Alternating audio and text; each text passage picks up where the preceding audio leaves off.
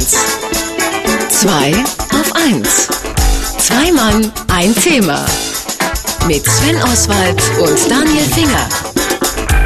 Vegan leben ist trendy, aber vegan leben ist nicht leicht, denn neben dem Fleisch und dem Fisch, den man ja nicht essen darf, gehen einem auch noch Milchprodukte und das gute alte Frühstücksei ab. Bald nicht mehr, denn das vegane Ei kommt. Wann und vor allem wie und woraus, das erklärt uns Christian Schindler, der Macher von zukunftsessen.de. Wunderschönen guten Morgen, Christian. Guten Morgen, ich grüße euch. Guten Morgen. Ein veganes Ei. Was soll das denn bitte sein? Ja, also da ist eine Firma aus San Francisco auf eine tolle Idee gekommen. Hampton Creek Foods heißen die. Und die haben sich überlegt, warum sollten wir nicht einfach Eier ersetzen durch etwas Pflanzliches? Was die gemacht haben, die haben 1500 unterschiedliche Pflanzen untersucht, haben geschaut, in welchen Pflanzen sind Proteine drin, die dem Eiweiß am nächsten kommen und haben elf identifiziert. Weitestgehend stammen dann diese Proteine aus Hülsenfrüchten, wie beispielsweise Bohnen oder Erbsen. Ja. Die haben dann eine Masse generiert, die kann man dann schön anrühren und die wird heutzutage schon benutzt für das erste Produkt. Das Produkt heißt Just Mayo, also eine Mayonnaise komplett vegan. Und dadurch, dass eben Gewürze hineingegeben werden können, schmeckt die dann auch relativ ähnlich wie die normale tierische Mayonnaise, sag ich mal.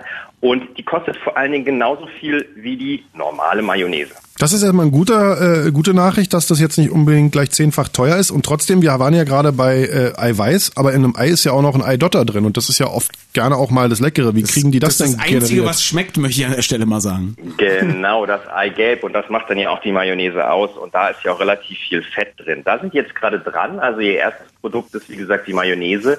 Das zweite Produkt wird sein Kekse, also eine Ersatzmasse aus Keksen und da kann man wohl sehr viel machen mit Geschmacksstoffen. Äh, so und was jetzt die absolute Kür ist, äh, sie wollen zum Ei gehört natürlich auch dazu, wenn du es dann pur äh, genießen willst, dass es auch vernünftig schmeckt. Äh, das heißt also, diese Masse wird dann mit Geschmacksstoffen versehen. Das soll alles natürlich sein.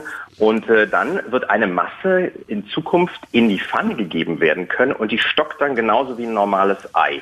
Äh, das hat sehr viel zu tun mit äh, Enzymen und was noch im Ei drin ist. Gut. Die Herausforderung ist tatsächlich, mhm. ähm, all die Vitamine auch reinzubekommen, weil im Ei sind fast alle Vitamine drin, die wir brauchen, außer Vitamin C. Und äh, davor stehen jetzt gerade die Forscher. So, das ist aber nicht die eigentliche Herausforderung, Christian. Die eigentliche Herausforderung ist dieses haptische, wenn man das Ei aus der Eipackung nimmt, es aufschlägt und in die Pfanne kippt oder eben am Frühstück die Schale abpopelt oder wenn die Kinder sagen, Papa, pell mir mal ein Ei. Werden die auch irgendeine eine Schale aus Kalk darum generieren oder gibt es das denn wie bei uns Tüten- oder Stangenei?